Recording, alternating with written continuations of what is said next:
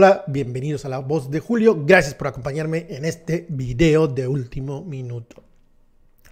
Sigue acalorada la sesión en el INE y lo pusieron contra las cuerdas a Lorenzo Córdoba, que abiertamente ya es un opositor. Aquí ya no hay eh, pretensión de no serlo, de no ser opositor abiertamente, se presenta como un opositor, su discurso es de opositor, eh, pero se supone que es un árbitro. Pero lo pusieron contra las cuerdas y no quiso ser transparente. Veamos. Gracias, presidente. Nunca se va a aprobar una norma, eh, consejero Murayama, con la intención de generar una nulidad. Eh, existen salidas, hay opciones. Desde este instituto uno de los esfuerzos que se podrían potenciar con la próxima integración es el uso de la tecnología. Aunque se tengan horas antes de la instalación de las casillas para realizar modificaciones en la representación, aunque se tengan horas, aunque sea el mismo día, estamos hablando de horas, aunque sea el mismo día, con el uso de una aplicación el presidente de la mesa podría verificar en tiempo real si la persona está no autorizada para integrar. Y creo que de esa manera se previene cualquier eh, cuestión relacionada con una eventual nulidad. Segundo, más allá de los discursos, consejero presidente, consejero Murayama, de la cita de los artículos, es un ejercicio de transparencia frente al pueblo de México.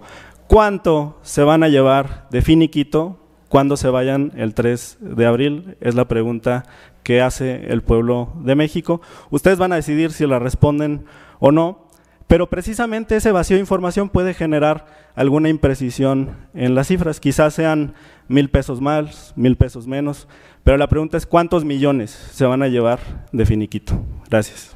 Gracias y le voy a contestar de una vez en tercera ronda. Mucho menos de lo que usted está diciendo. Y además le voy a decir una cosa. Si hay un órgano que es transparente en el país es este.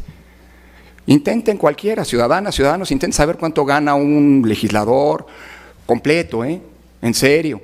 Hay habido reportajes que nos dicen todas las subvenciones y demás, y le apuesto que ganan mucho más que nosotros. Dicho lo anterior, y mucho más, porque más ustedes suelen tener negocios, suelen tener otros ingresos, suelen tener periódicos, suelen tener consultoras y demás.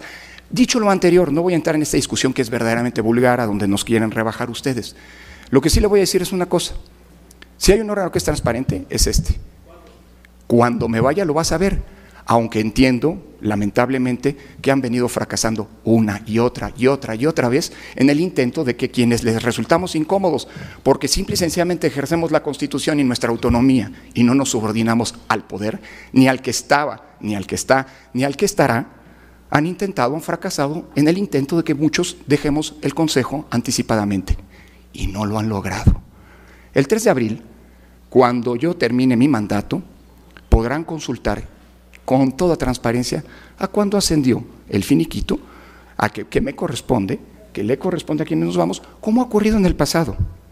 No coman ansias.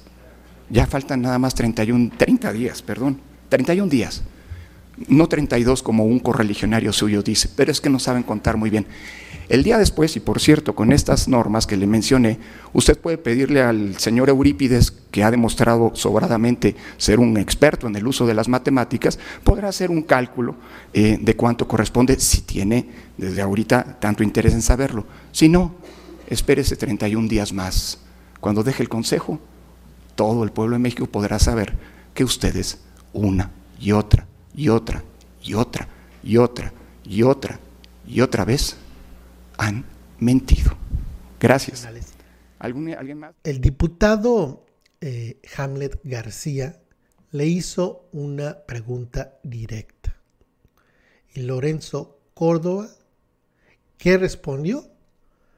Pues respondió todo menos la pregunta concreta que le hizo el representante de Morena. Excusas, rollos, choros, pero no respondió. No respondió al cuestionamiento preciso, directo, del representante de Morena, Hamlet García.